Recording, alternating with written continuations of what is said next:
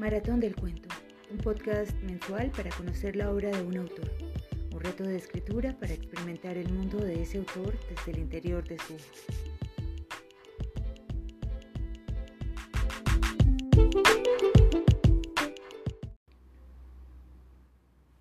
Este mes, en Maratón del Cuento, la escritora estadounidense Patricia Highsmith.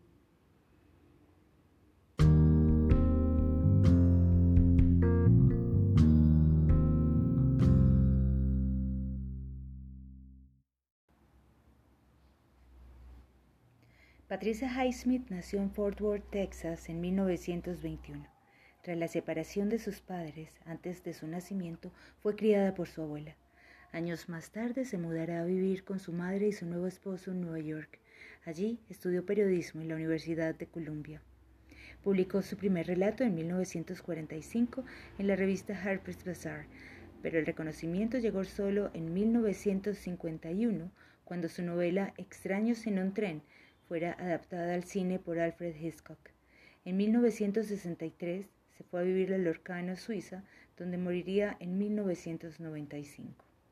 Solitaria e inusual, Highsmith afirmaba, para quienes se escandalizaban con sus tramas oscuras, que el arte no tiene nada que ver con la moral, los convencionalismos y los sermones. 22 novelas y ocho colecciones de cuentos marcados por el pesimismo, la misantropía y una crítica mordaz al estilo de vida estadounidense.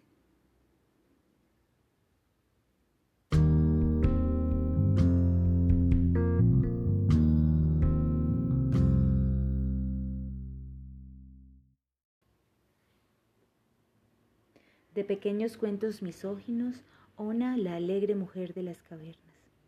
Era un poco peluda, le faltaba un incisivo, pero su atractivo sexual era perceptible a una distancia de 200 metros o más como un olor. Quizás fuese tan solo eso. Toda ella era redonda, su vientre, sus hombros, sus caderas eran redondas y siempre estaba sonriente, siempre alegre. Por eso gustaba a los hombres. Siempre tenía algo cociendo en una olla sobre el fuego. Era mansa y nunca se enfadaba. Le habían dado tantos garrotazos en la cabeza que su cerebro estaba confuso. No hacía falta golpear a Ona para poseerla pero esa era la costumbre, y Ona apenas se molestaba en esquivar el cuerpo para protegerse. Ona estaba permanentemente preñada y nunca había experimentado el comienzo de la pubertad, ya que su padre se había aprovechado de ella desde que tenía cinco años y después de él sus hermanos. Su primer hijo nació cuando ella tenía siete años. Aún en avanzado estado de gestación abusaban de ella y los hombres esperaban impacientes la media hora o así que tardaba en parir para lanzarse de nuevo sobre ella. Curiosamente, Ona mantenía más o menos constante el índice de natalidad de la tribu. En todo caso, la población tendía a disminuir, ya que los hombres desatendían a sus mujeres porque estaban pensando en ella, o a veces morían al pelear por ella.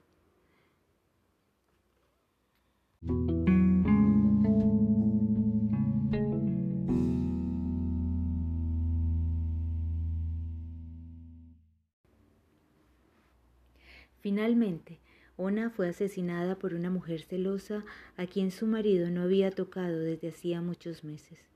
Este hombre fue el primero que se enamoró. Se llamaba Vipo. Sus amigos se habían reído de él por no tomar a otras mujeres o a la suya propia en los momentos en que Ona no estaba disponible. Vipo había perdido un ojo luchando con sus rivales. Era un hombre de tan solo una estatura mediana. Sin embargo, le había llevado a una las piezas más selectas que cazaba. Trabajó mucho para hacer un adorno de pedernal, convirtiéndose así en el primer artista de su tribu. Todos los demás utilizaban el pedernal solamente para hacer puntas de flecha y cuchillos.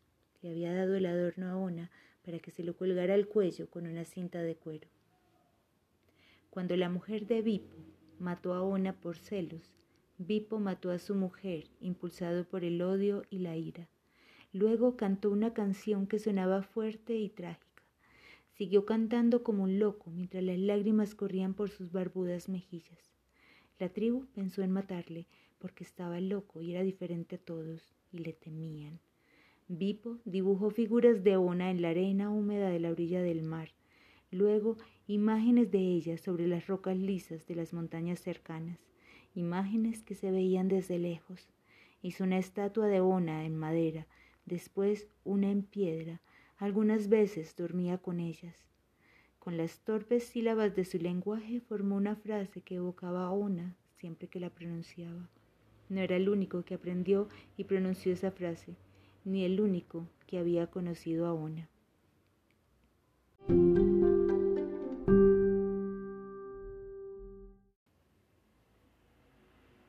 Vipo fue asesinado por una mujer celosa cuyo hombre no la había tocado desde hacía meses. Su hombre le había comprado a Vipo una estatua de Ona por un precio muy elevado, una enorme pieza de cuero hecho con varios pellejos de bisonte. Vipo se hizo con ella una hermosa casa impermeable y aún le sobró suficiente para vestirse. Inventó unas frases acerca de Ona. Algunos hombres le habían admirado, otros le habían odiado y las mujeres le odiaban todas porque las miraba como si no las viese.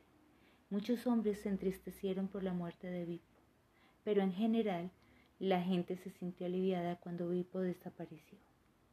Había sido un hombre extraño, que perturbaba el sueño de algunas personas por las noches.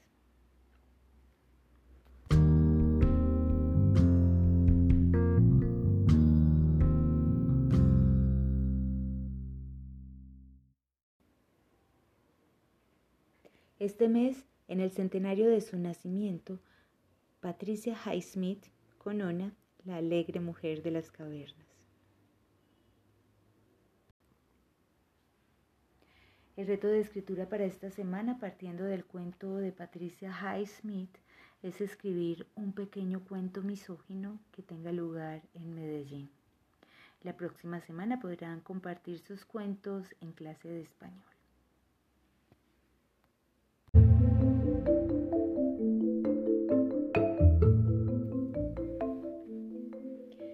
Maratón del Cuento, un podcast mensual para conocer la obra de un autor, un reto de escritura para experimentar el mundo de ese autor desde el interior de su obra.